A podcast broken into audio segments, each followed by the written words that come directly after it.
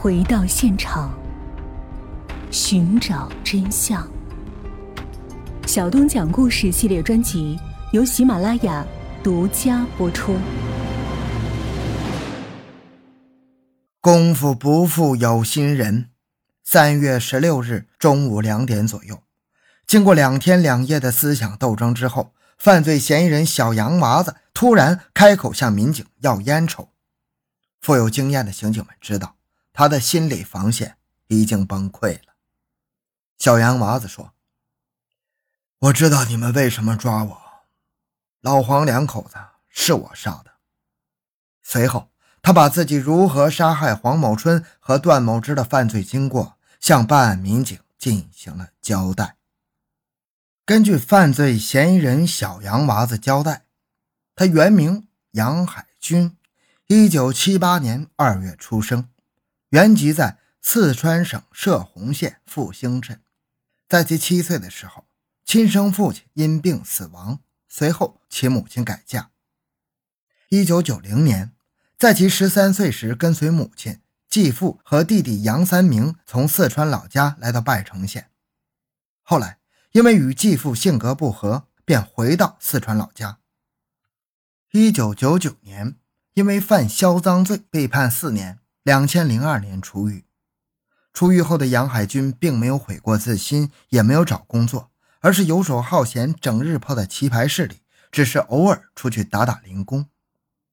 据犯罪嫌疑人杨海军供述，他原来和被害人黄某春、段某之夫妇根本不认识，也没有任何业务往来和经济往来，只是都爱打麻将，才在棋牌室的麻将桌上认识的。在牌桌上，杨海军知道了黄某春、段某之夫妇平常做些涂料生意，每天进出资金也挺多。案发前一个星期，在打牌的过程中，黄某春无意中说自己近一段时间身体老感觉不舒服。过几天要到乌鲁木齐去看病，说者无心，听者有意呀。除了偶尔打打麻将、整日游手好闲的犯罪嫌疑人杨海军，在拜城县没有什么固定的职业，平时经常是囊中羞涩，生活拮据。听到被害人黄某春夫妇要到乌鲁木齐上去看病，一个歹毒的计划迅速在杨海军脑中形成了，要瞅准机会。在这对夫妇身上弄些钱来。两千零九年九月十九日，拜城县内稀稀拉拉开始下雨，而根据天气预报，随后的两三天，当地将有一次明显的降雨过程。九月十九日，闲来无事的受害人黄某春与犯罪嫌疑人杨海军再次在他们经常去的棋牌室相遇。打麻将过程中，黄某春接到电话，一个业务客户要到家中买涂料。虽然有客户上门，但打麻将正在兴致头上的黄某春并没有及时回家。过了一会儿，黄某春的爱人段某芝找到棋牌室，两人大声争吵起来，随后一前一后返回家中。觉得机会来到的杨海军无心再打麻将了，他找个借口走出了棋牌室。当天晚上二十二点，杨海军来到黄某春家，以购买涂料为由将黄某春约出。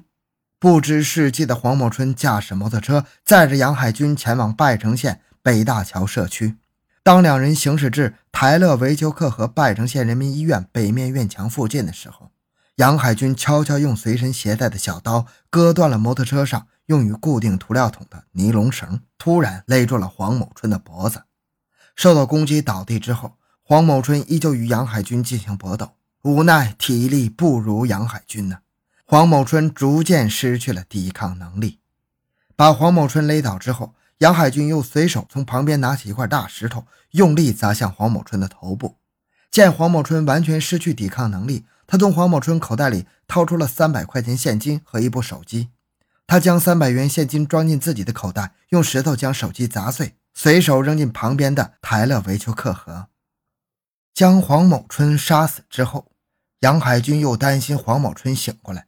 他顺手又将自己身上的衬衣衣襟撕下，将黄某春的双手反绑起来，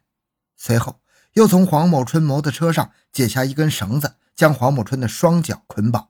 就地将黄某春拖到台勒维就克河滩一处沙土沟内掩埋。一切处理停当之后，杨海军步行返回黄某春的家中，以黄某春的摩托车损坏为由，诱骗另一名受害人段某之找工具。趁段某之到室内寻找修理摩托车工具的时候，杨海军突然从背后将段某之的头发抓住，将其头部猛地撞击在水泥地面上。受到突然袭击的段某之只发出了一声惨叫，就失去了知觉。随后，杨海军又抓住段某之的头发，将他的头部连续碰撞在水泥地上。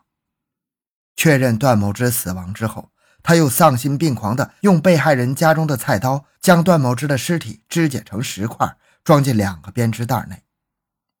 杨海军也没有想到，在肢解段某之的过程中，菜刀将他的手割破了一点，在现场遗留下了三滴微量的血滴。正是这三滴血迹，最后将他锁定。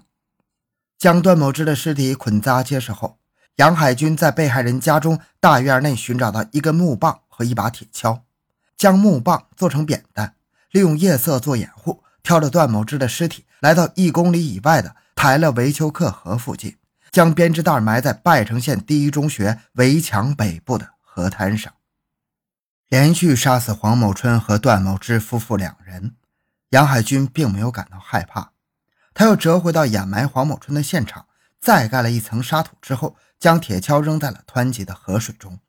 随后将现场遗弃的摩托车发动，骑回到黄某春家中停好，进入屋内，对肢解段某之的现场进行了清理。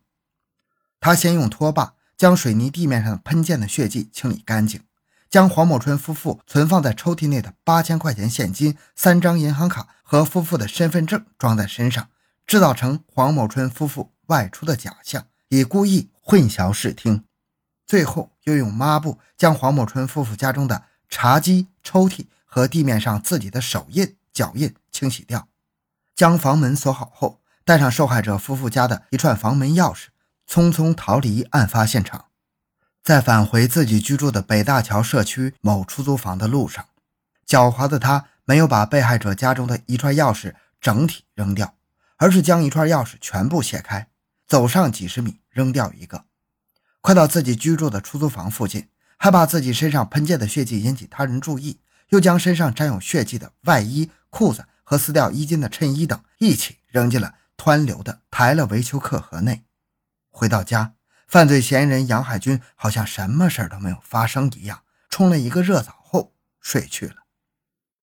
二零零八年九月二十日、二十一日，拜城县连续两天出现强降雨过程，连续的降雨将犯罪嫌疑人杨海军掩埋被害者黄某春和段某之夫妇的作案现场痕迹冲刷得干干净净，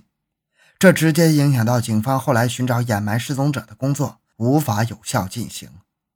失踪案发生之后，虽然警方也曾经找他谈话，但是都被他应付过去。二零零八年底，犯罪嫌疑人杨海军从拜城悄悄返回四川老家，原本计划跟随当地的一家劳务派遣公司到国外去打工，但是因为有案底在身，导致其无法办理出国务工手续。而他的弟弟杨三明从拜城回到四川之后，便把自己的名字改成了杨某杰。而之前杨三明的户口在他们家的户口本上一直也没有注销。回家后的杨海军便冒用弟弟杨某杰过去的名字杨三明办理了二代身份证，开始四处打工，直到今年春节过后返回拜城县。二零一二年三月十六日下午，根据犯罪嫌疑人杨海军的交代指认，拜城县警方在拜城县第一中学外墙北部的。台勒维丘克河河滩上，将失踪三年半的被害人段某芝的尸体挖掘了出来。在拜城县警方的不懈努力之下，历时三年半的夫妻失踪迷雾终于云开雾散，被掩埋的冤魂也终于得以昭雪。二零一二年三月二十八日，犯罪嫌疑人杨海军以故意杀人罪被拜城县人民检察院批准逮捕，等待他。必将是法律的严惩。好了，这个案件讲完了。另外有一个事向大家宣传一下，就是小东和思稿盒子还有亚优，我们几个主播呢，我们合作尝试了一种新的节目形式，就是以聊天的形式给大家讲故事、讨论、聊天。这也是小东对自己的一个尝试和一个突破，也想寻求更多的表达方式。这个对咱们原专辑的更新没有影响。如果您想听一听小东在聊天节目里讲的怎么样，您可以搜一下“麦克说”这三个字儿。麦是麦克的，麦克风的麦，大麦的麦。客呢是客人的客，说呢是